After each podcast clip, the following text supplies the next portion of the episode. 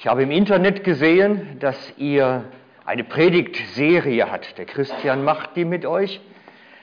Und dann habe ich überlegt, wie tönen die Titel so und habe festgestellt, ich könnte mein Thema heute eigentlich einreihen.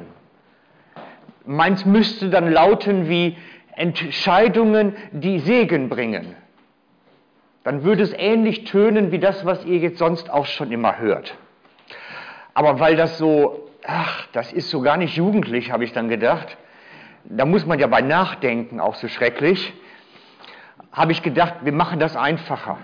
Das, was ich euch zu bringen habe, Hüt, heißt Just Do It. Das ist zwar der Werbeslogan von Nike, aber eigentlich trifft das am besten. Just do it. Okay, danke schön. Just do it. Und Just Do It, das ist, ich habe mir das heute ein bisschen einfach gemacht, mögt ihr vielleicht denken, es ist eigentlich das Kapitel 7 von dem Buch, was ich dabei bin zu schreiben. Darum liegt dieses Kärtli da, ähm, Hashtag Gottesruhe, so wird das Buch heißen, was dann im Herbst erhältlich sein wird. Und das ist auch der Titel meiner Internetseite. Wenn ihr also das alles lesen wollt, da findet ihr das dann drauf, was ich heute erzähle.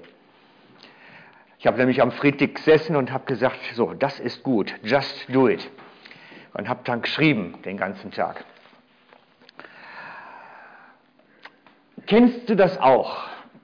Diesen Ärger über verpasste Gelegenheiten?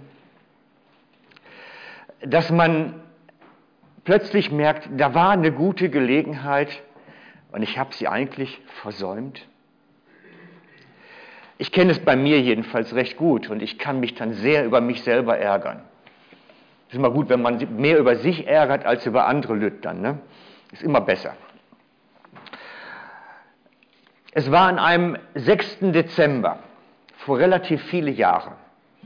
Ich kann mich entsinnen, weil 6. Dezember, das ist der Niklaustag oder der Samichlaustag. Und ich wusste noch, dass meine Frau unseren Kindern so kleine Stiefeli und Sache fertig gemacht hatte für den Tag. Aber es ist halt so lang her, mein Sohn ist heute 26 und damals war er noch in der Primarschule, also schon lang, lang vorbei.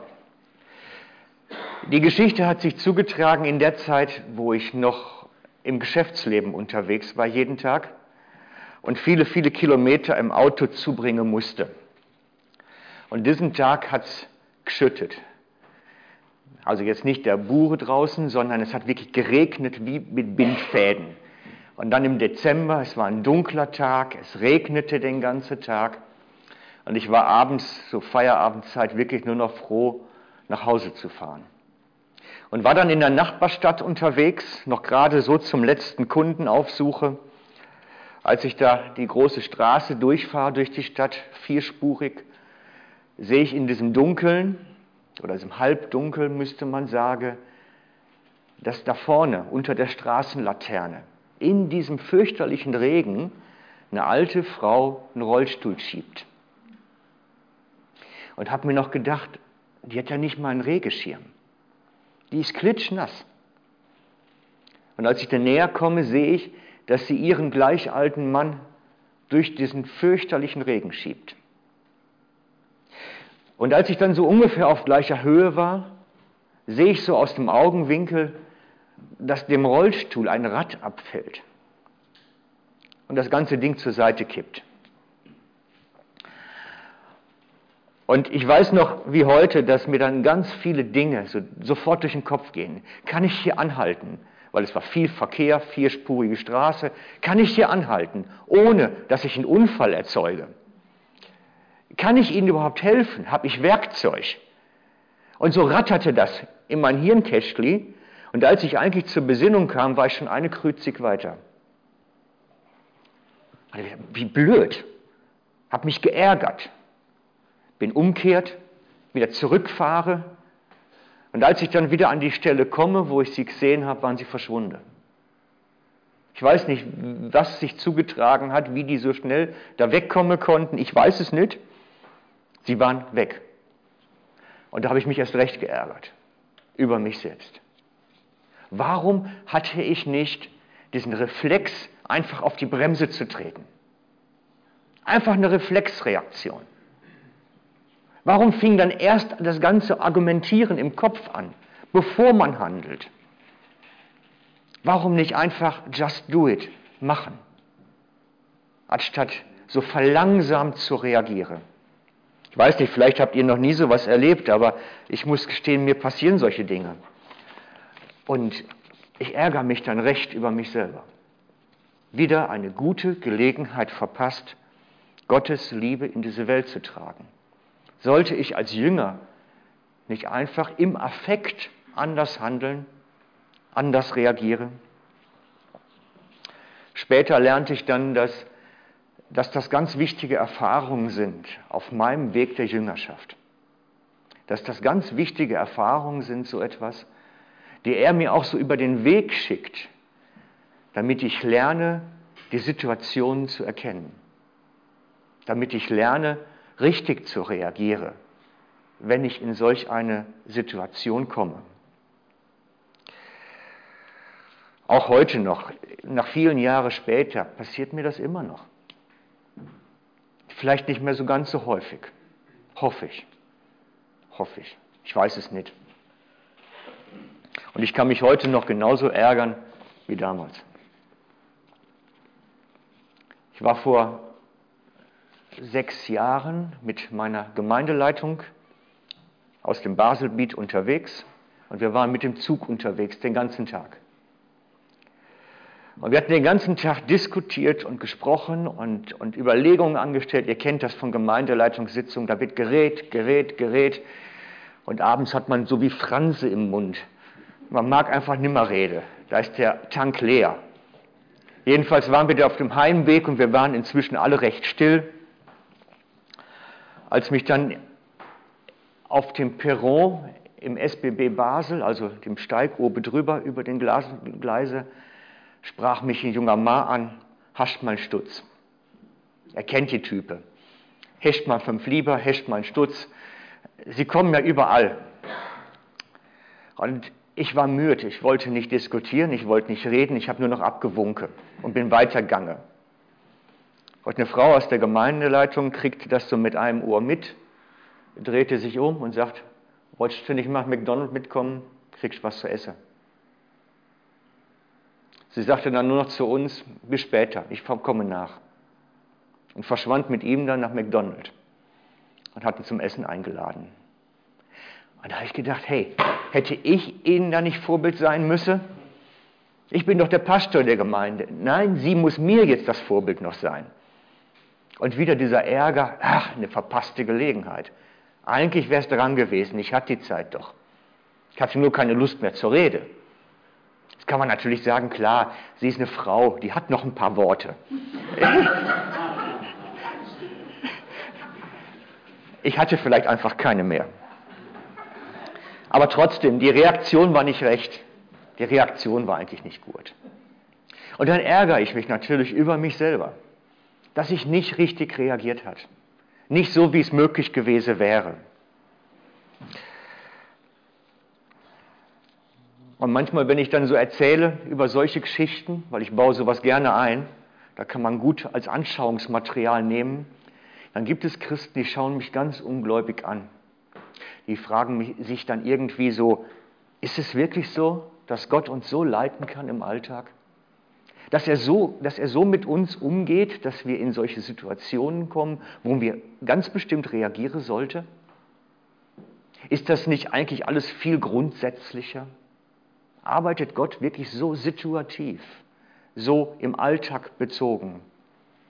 Und dann muss ich sagen, ja, Gott ist so. Er ist so. Er sagt zum Beispiel seinen Jüngern im Johannes 15, 15, ist mir ein wichtiger Text geworden. Im Johannes 15, 15 sagt er den Jüngern, ich nenne euch nicht Knechte oder Sklaven in einer anderen Übersetzung, denn ein Knecht, einem Knecht sagt man nicht, was sein Herr tut. Freunde habe ich euch genannt, weil ich euch alles, was ich von meinem Vater gehört habe, kundgetan habe. Er sagt nicht zu uns Sklaven, die einfach Anweisungen kriegen und machen müssen, sondern er weiht uns in seine Pläne ein. Er nimmt uns mit hinein in seine Überlegungen, in sein, das, was er vorhat. Und zwar zum Teil recht konkret, zum Teil recht konkret. Paulus geht da später darauf ein, als er den Epheserbrief schreibt. Im Epheserbrief findet ihr einen Vers, der für mich ganz lebensnotwendig ist. Ich habe ihn in jeder Bibel markiert bei mir, damit ich ihn immer auch sofort wiederfinde. Dort steht bei mir Epheser 2.10, dass wir ganz und gar sein Werk sind, in Jesus Christus neu gemacht und dass wir zu dem Zweck geschaffen sind, Werke auszuführen, die Gott bereits vorbereitet hat. Dass er uns deswegen zu neuen Menschen gemacht hat, damit wir seine vorbereiteten Werke ausführen. Und das ist mir ein ganz, ganz sehr wichtiger Gedanke geworden. Gott hat etwas für mich vorbereitet, dass ich es ausführe. Und das sind diese vielen Gelegenheiten, die ich mal erkenne, mal gar nicht erkenne und manchmal hinterher traue, dass ich sie versäumt habe. Und das ist vielleicht ein neuer Gedanke, aber ich habe den Eindruck, es ist wichtig, sich damit auseinanderzusetzen. Was möchte Gott durch mich in dieser Welt tun? Ist es einfach irgendetwas Gutes? Dann sage ich nein. Es ist nicht einfach irgendetwas, sondern es ist was Konkretes. Etwas relativ Konkretes, was er sich für dich überlegt hat. Manche Sachen sind ein bisschen größer, manche Sachen sind ganz klein, aber trotzdem sehr wertvoll.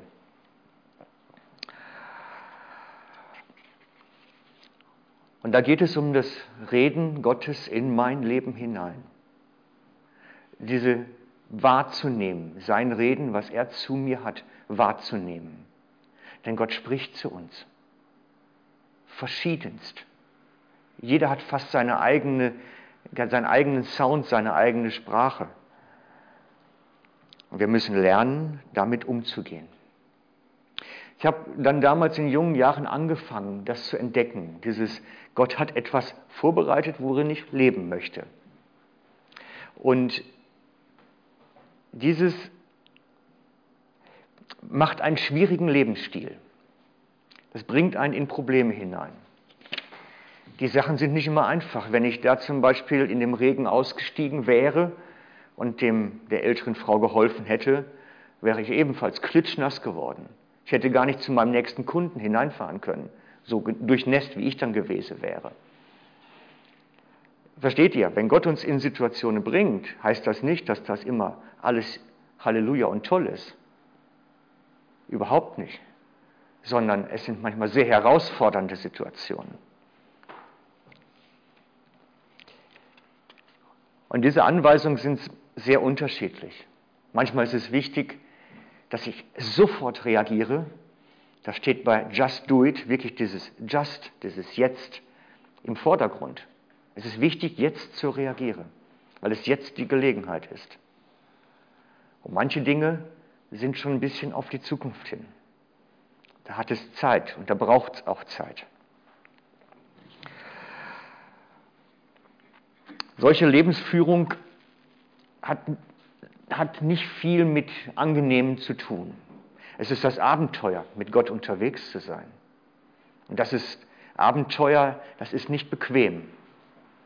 Ein Bergsteiger, der die große Wand erklimmen will, das ist nicht Bequemlichkeit. Das ist das Abenteuer. Und das Abenteuer, mit Gott unterwegs zu sein, direkt mit ihm, ist nicht Bequemlichkeit. Also wenn du eher der Typ bist, der sagt, das bequeme Leben ist wichtig und ähm, den Schwierigkeiten auch lieber aus dem Weg geht und die Ressourcen immer gut unter Kontrolle haben möchte, dann ist es einfacher, jetzt gerade einen Kaffee trinken zu gehen, weil das, was ich jetzt erzähle, wird anspruchsvoll und anstrengend. Und das ist nicht so lustig immer. Wir mögen das auch nicht so. Wir mögen das nicht so. Wenn wir das im Unser Vater beten, Herr, dein Reich komme, dein Wille geschehe, meint es genau das. Denn sein Reich kommt durch uns, indem wir das tun, was er möchte, indem wir das ausführen, was er vorbereitet hat. Dadurch kommt sein Reich in diese Welt. Wir beten darum, dass Gott zu uns spricht und wir fähig sind, es auszuführen. Dass er uns die Anstöße gibt. Und wenn wir das Neue Testament lesen, entdecken wir immer und immer wieder diese Anstöße, dass wir hörende Jünger sein sollen. Meine Schafe hören meine Stimme und ich kenne sie und sie folgen mir nach. Ist nur einer von vielen Aussagen, dass Jesus uns ganz konkret vorangehen möchte. Ganz konkret. Wie können wir nun Jünger sein, diese Stimme hören? Wie können wir das machen? Paulus geht sogar noch weiter. Der schreibt im Römerbrief, Römer 8, 14,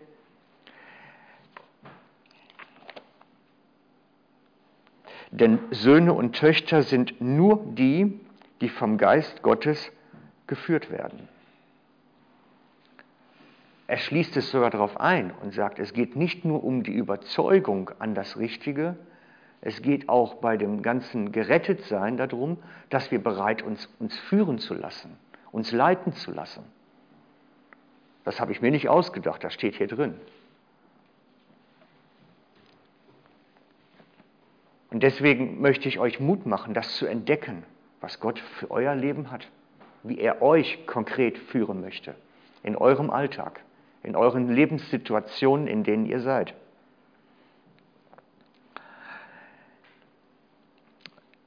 Leider gibt es natürlich, im, ich habe zum Beispiel eine so eine Aussage gefunden im Titusbrief beim Paulus, da steht drin, dass er die Anweisung, dass Paulus die Anweisung gibt, dass er doch vernünftig sein soll vernünftig sein.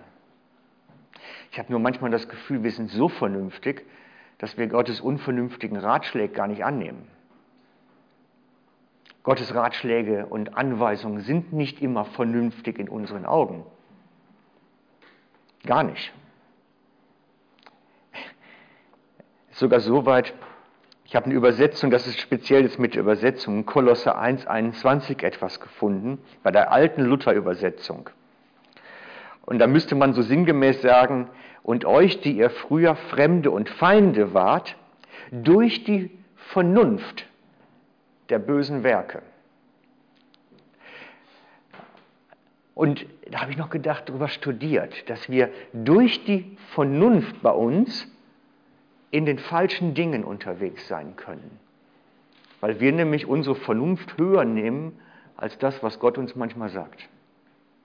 Und das haben die Jünger lernen müssen. Die Jünger haben das als erste Lektion bekommen, dass sie ihren Verstand manchmal wirklich ablegen müssen und ihre Vernunft und einfach nur folgen müssen.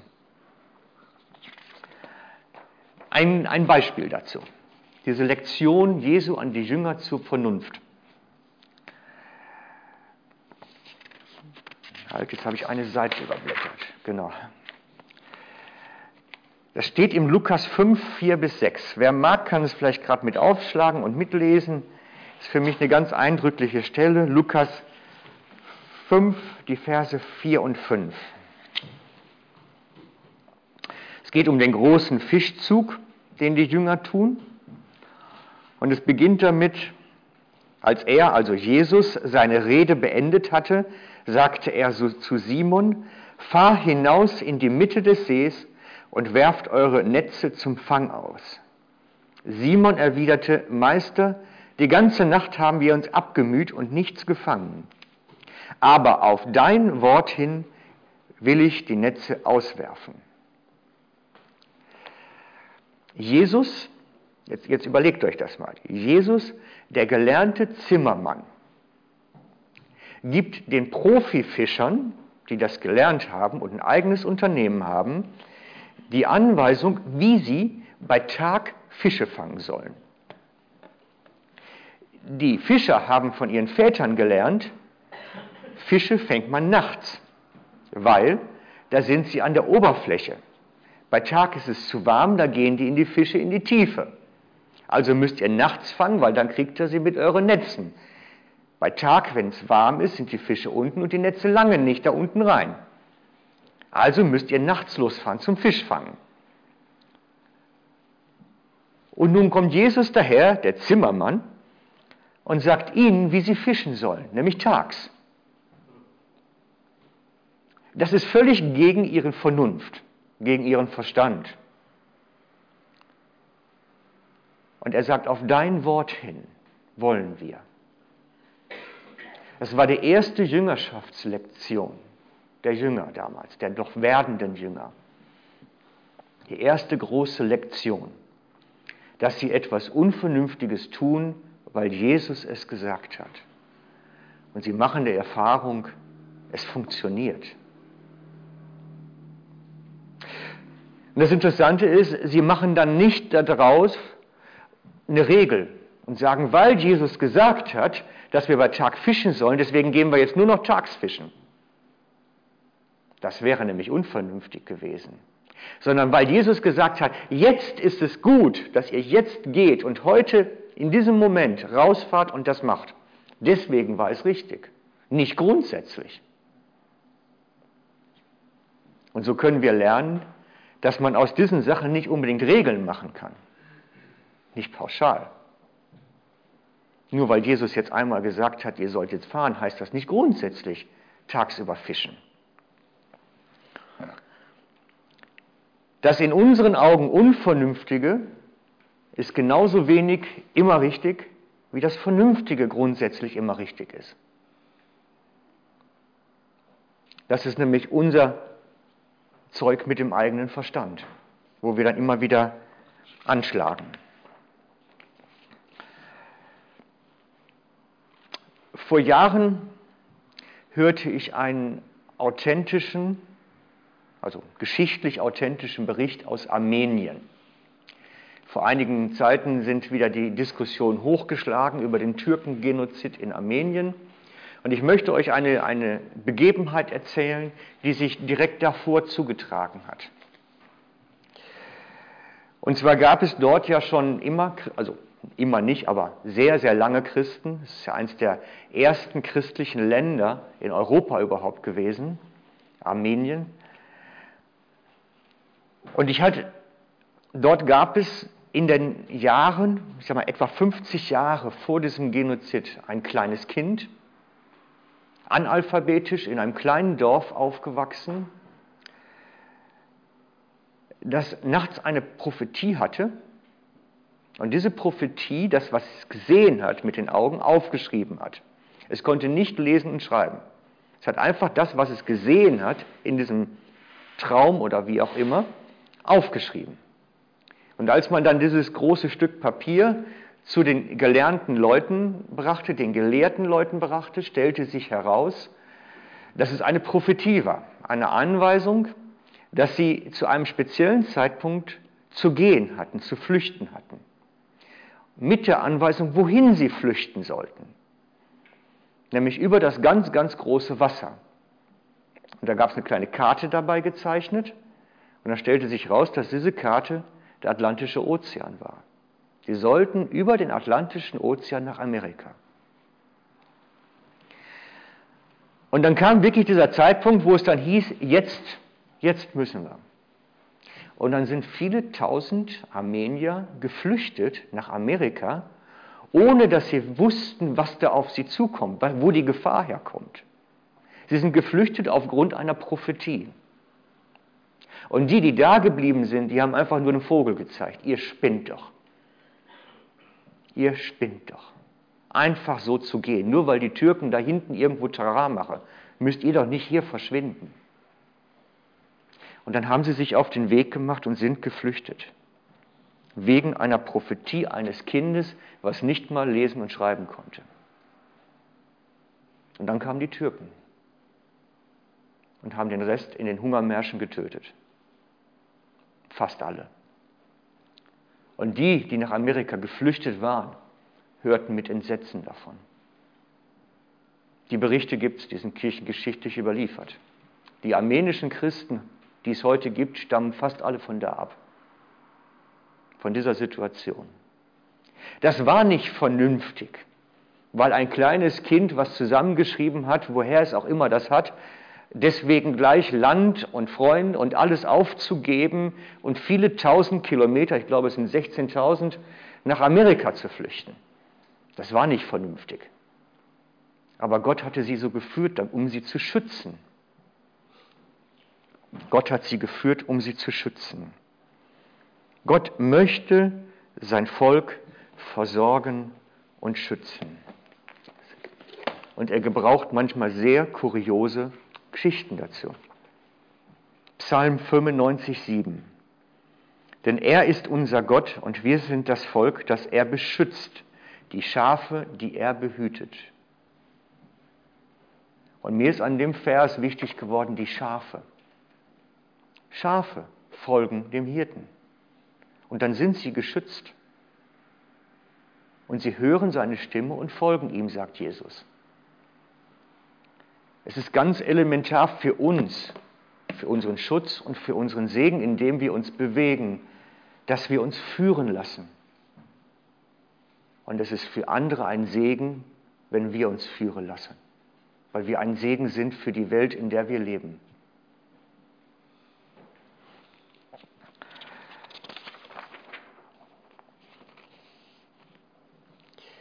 Wie können wir das nun lernen? Wie können wir da hineinwachsen in so ein Leben? Wie funktioniert das praktisch? Ich möchte euch erstmal auf das Buch hinweisen. Ich habe extra heute mal ein paar Bücher mitgebracht. Das 10-Sekunden-Prinzip. Das ist dieses Just Do It. Da habe ich den Gedanken überhaupt her, das so zu formulieren.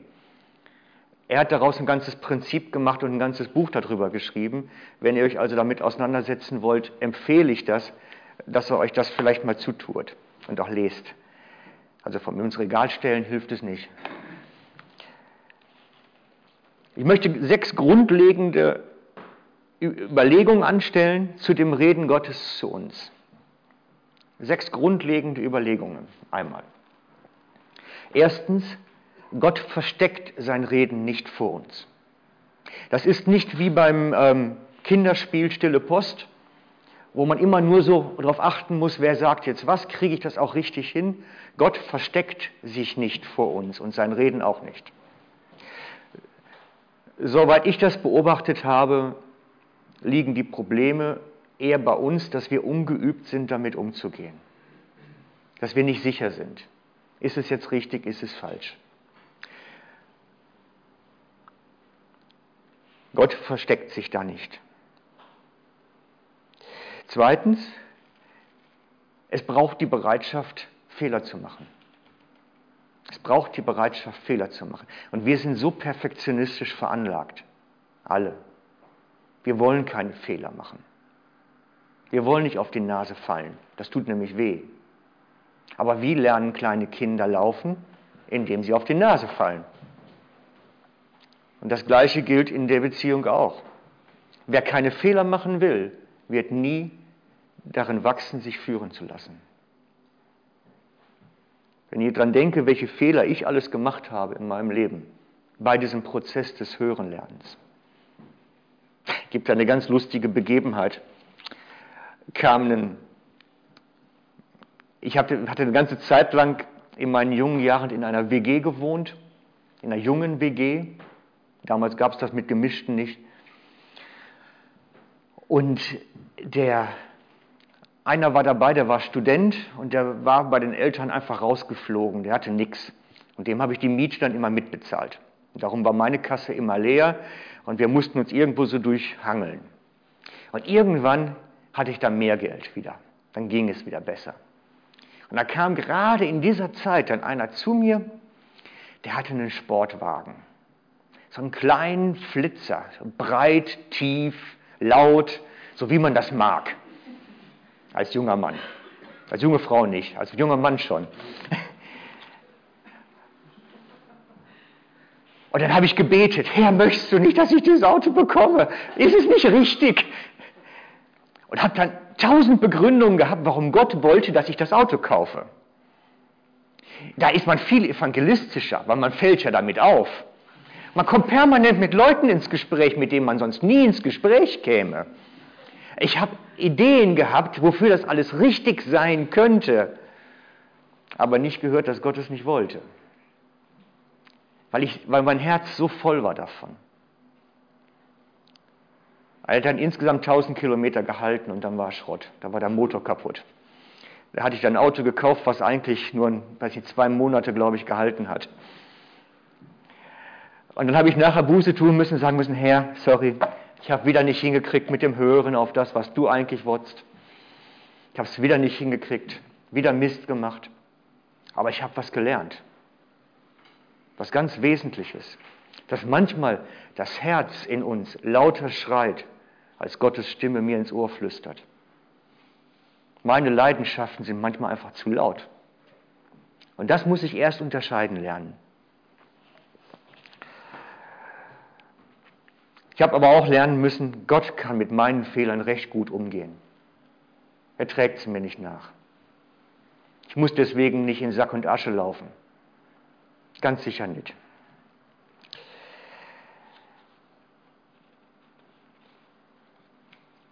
Glauben ist manchmal notwendig wie ein Kind. Einfach machen. Manchmal ist es besser. Ich glaube, manchmal in unseren Tagen sind die Christen so sehr damit beschäftigt, Gottes Willen zu suchen, dass sie da vergessen, ihn zu tun. Denn solange wie sie mit Suchen beschäftigt sind des Willens, machen sie nichts. Ich habe im Moment so einen jungen Mann, den ich begleite, der fragt sich jetzt seit drei Jahren, was er eigentlich mit seinem Leben anfangen sollte. Und ich versuche ihn immer beizubringen, mach doch mal irgendwas. Einfach mal das Nächste, was dir vor die Füße fällt bevor du ständig nur am Wille suche bist. Manchmal ist das Nächste erstmal das, was dran ist. darum, manchmal sind die Christen so sehr damit beschäftigt, den Willen zu suchen, dass sie vor lauter Suchen vergessen, es einfach zu machen. Dritte Geschichte, sofort handeln. Dieses Just ist manchmal so wichtig. Auf Schieberitis, auf Schieberitis ist keine Krankheit, äh, aber Aufschieberitis ist ein Feind in der Nachfolge eigentlich. Wenn Jesus sagt, mach, dann halt, heißt das nicht in zwei Jahren für gewöhnlich. Und ich habe gelernt, bei mir, wenn ich erst damit schwanger gehe und das ein paar Tage braucht und dann noch mal vielleicht noch ein bisschen, dieser Impuls, den mir Gott gegeben hat, wird immer schwächer. Er versandet irgendwie. Und irgendwann denke ich mir, naja, die Gelegenheit ist halt verpasst. Aufschieberitis ist nie gut.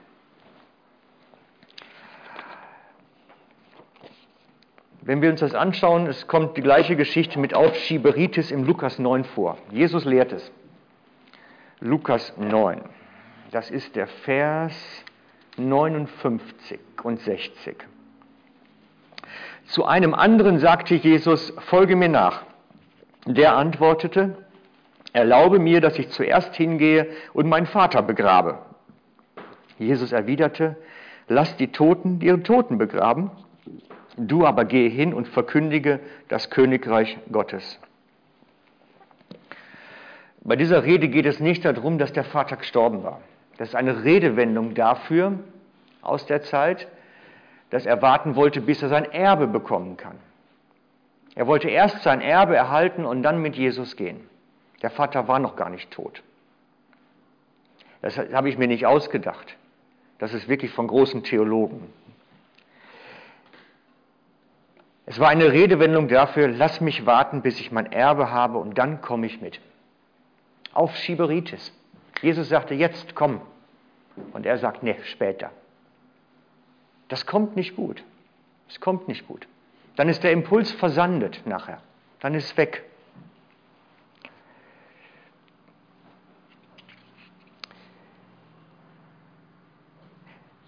Der aus der Claire de Graaf schreibt darüber, wenn wir halbwegs sicher sind, dass Gott etwas von uns möchte, sollten wir es sofort tun. Wenn wir uns halbwegs sicher sind. Denn die ganze Sicherheit, das kommt in die Aufschieberitis rein. Das wird dann nachher zu so einem Läufer. Wir werden nie ganz sicher sein. Das gibt es nicht. Viertens, wenn wir Fehler machen, ist unser ewiges Leben dabei nicht in Gefahr. Deswegen werden wir unseren Himmel nicht verspielen. Aber auch wenn du das bisher nicht umgesetzt hast, heißt das nicht, dass du verloren bist. Das heißt nur, dass du einen Teil des Segens, den Gott für dich hatte, gar nicht genommen hast. Gott hat etwas für dich und du hast es nicht dir abgeholt. Oder wenn wir Mühe haben damit, dass wir einfach sagen, ich kriege das nicht hin, ich nehme diese Impulse, die Gott mir nimmt, nicht wahr, heißt das nicht, dass wir verloren sind, sondern dass wir ganz einfach nur einen Teil dessen, was Gott für mich hat, nicht abholen. Gott möchte uns schützen, er möchte uns versorgen, er möchte uns mit allen guten Dingen, der Vater weiß, was ihr benötigt und indem er uns leitet, bringt er uns in diese Versorgung, in diesen Schutz, in all das hinein. Das heißt nicht, dass wir außerhalb der Schwierigkeiten dann sind. Ich verkünde kein Wohlstandsevangelium. Aber um an seiner Quelle zu sein, ist es notwendig, auch sich führen zu lassen. Es entgeht uns einfach ein Teil des alltäglichen Segens. Fünftens, Übung gibt Sicherheit. Es ist wie bei kleinen Kindern, die laufen lernen und wieder hinfallen, Fehler machen. Wie bei kleinen Kindern, die reden lernen, dieses Rumblabbern, bis dann die ersten Worte kommen. Denn zuerst, bevor Kinder reden lernen, lernen sie hören. Sie hören an dem, was die Eltern sagen, was sie nachsprechen. Und ähnlich ist es bei uns auch. Wir müssen hören und reden lernen und das hat damit ganz viel zu tun.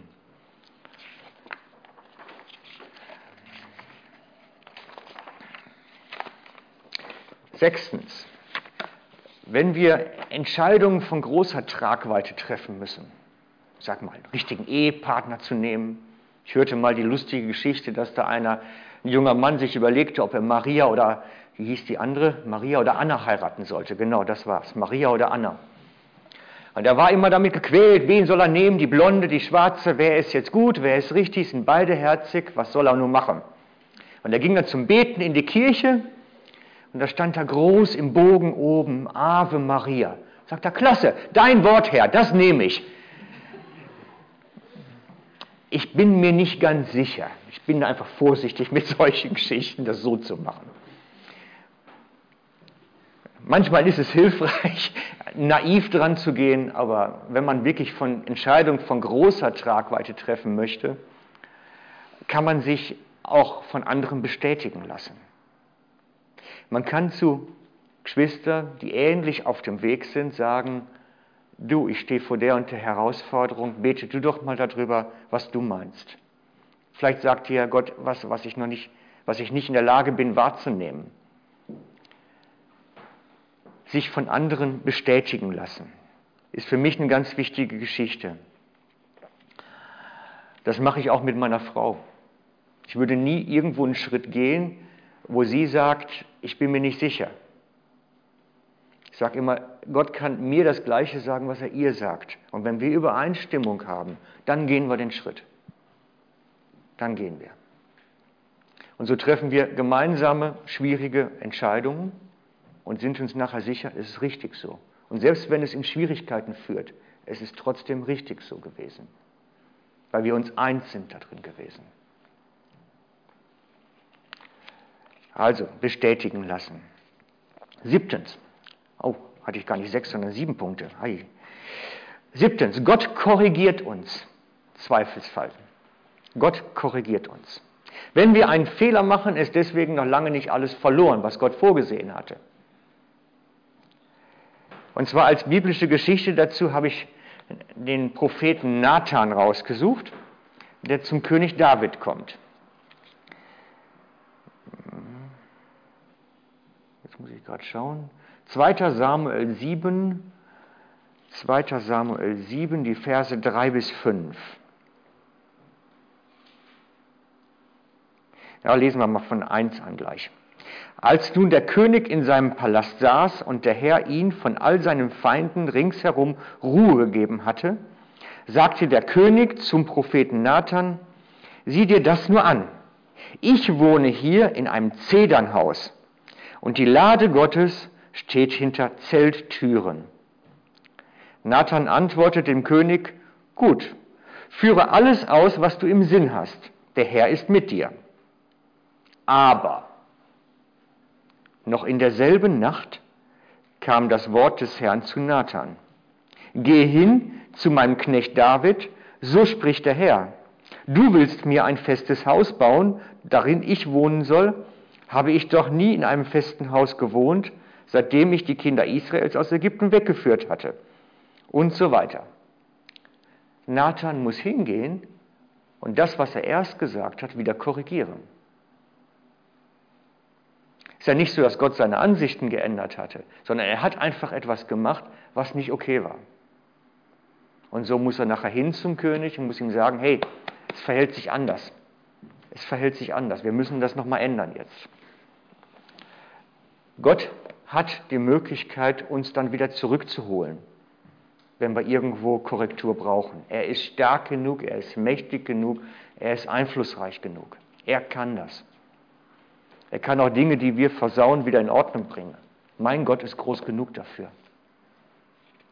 Okay, soweit die Vorbemerkungen, wie wir das da hineinwachsen können. Soweit die Vorbemerkungen. Wenn du jetzt also noch nie Erfahrung damit gemacht hast, groß, darin umzusetzen, also das umzusetzen dann auch, möchte ich nochmal ein paar Dinge nennen, sowie Fördermaßnahmen, wie man so dieses Impulse hören und umsetzen bei sich selber fördern kann. Es gibt biblische Fördermaßnahmen. Paulus hat eine ganze Menge drüber geschrieben. Erste Fördermaßnahme für mich ist alle Zeit Dank sagen. Alle Zeit Dank sagen.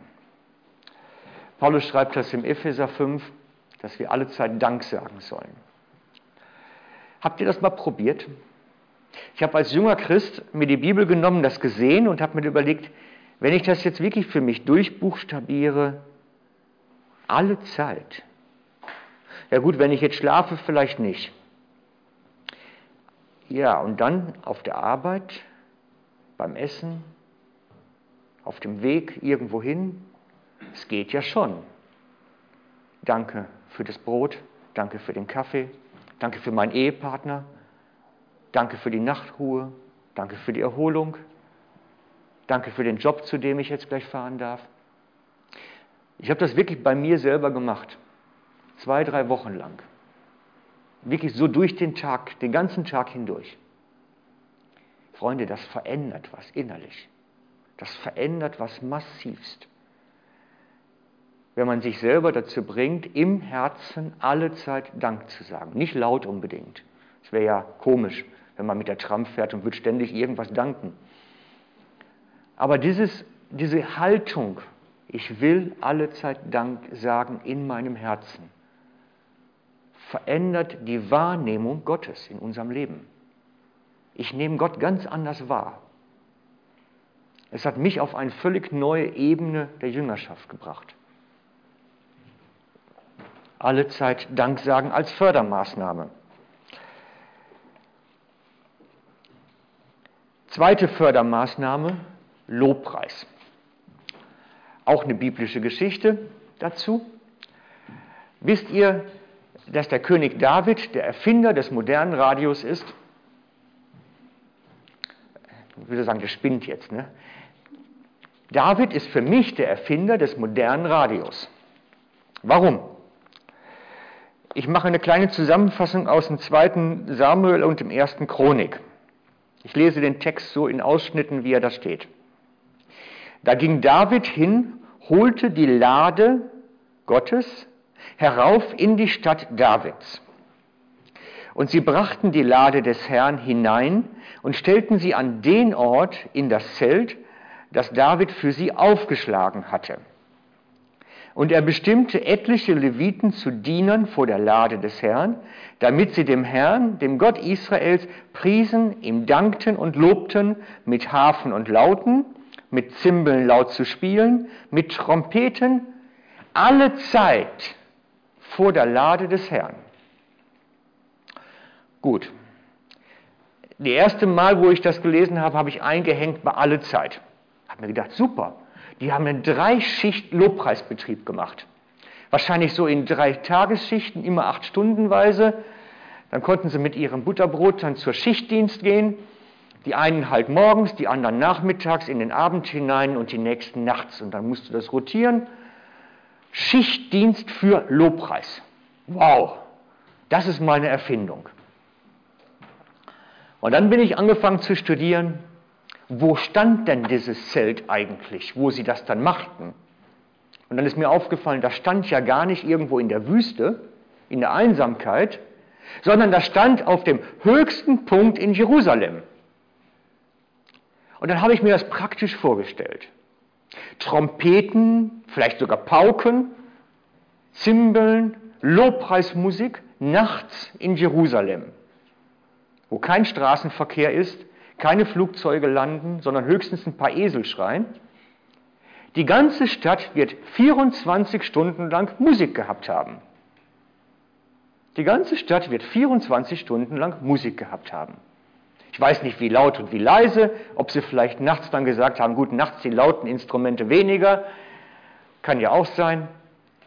Und darum muss ich sagen, für mich ist David eigentlich der Begründer des modernen Radios. Der hat wie einen Lobpreisteppich auf Jerusalem gelegt immer. Die waren immer versorgt. Und ähnliches greift ja Paulus auch auf.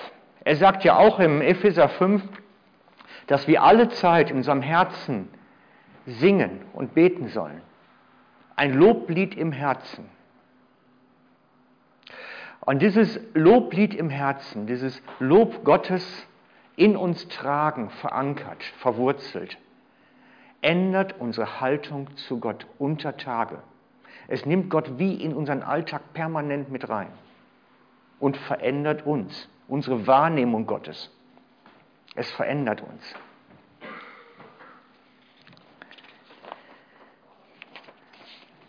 Paulus schreibt dazu im Epheser 5,19, redet zueinander in Psalmen und Lobgesängen, in geistlichen Liedern, singt und spielt dem Herrn in eurem Herzen. Singt im Herzen ein Lied. Es wäre ja lächerlich, auf der Arbeit, im Büro, am Schreibtisch ein Lied laut zu singen. Aber innerlich ist es schon möglich. Innerlich geht das schon. Nächste Fördermaßnahme, dieses Fragenlernen. Für mich ist Fragenlernen eine Fördermaßnahme. Dieses wirklich sagen, Herr, was steht heute an? Was hast du auf dem Plan? Und sich dann wirklich so in den Situationen fragen, was hast du jetzt vor? Wie soll ich reagieren? Im Fragen an Gott bleiben. Und immer wieder dann auch nachfragen, Herr, wie ist es jetzt? Wie siehst du es? Und die letzte Fördermaßnahme, gleichgesinnte Geschwisterschaft. Mit Leuten unterwegs sein, mit denen man über so etwas austauschen kann, mit denen man über so etwas reden kann, seine Erfahrungen mitteilen kann, wo man erzählen kann, das und das habe ich erlebt, wie seht ihr das? Es hilft sehr, oder gemeinsam als Hauskreis auf so einem Weg zu sein. Eine Begebenheit zum Schluss aus der Bibel, aus Apostelgeschichte 3 noch.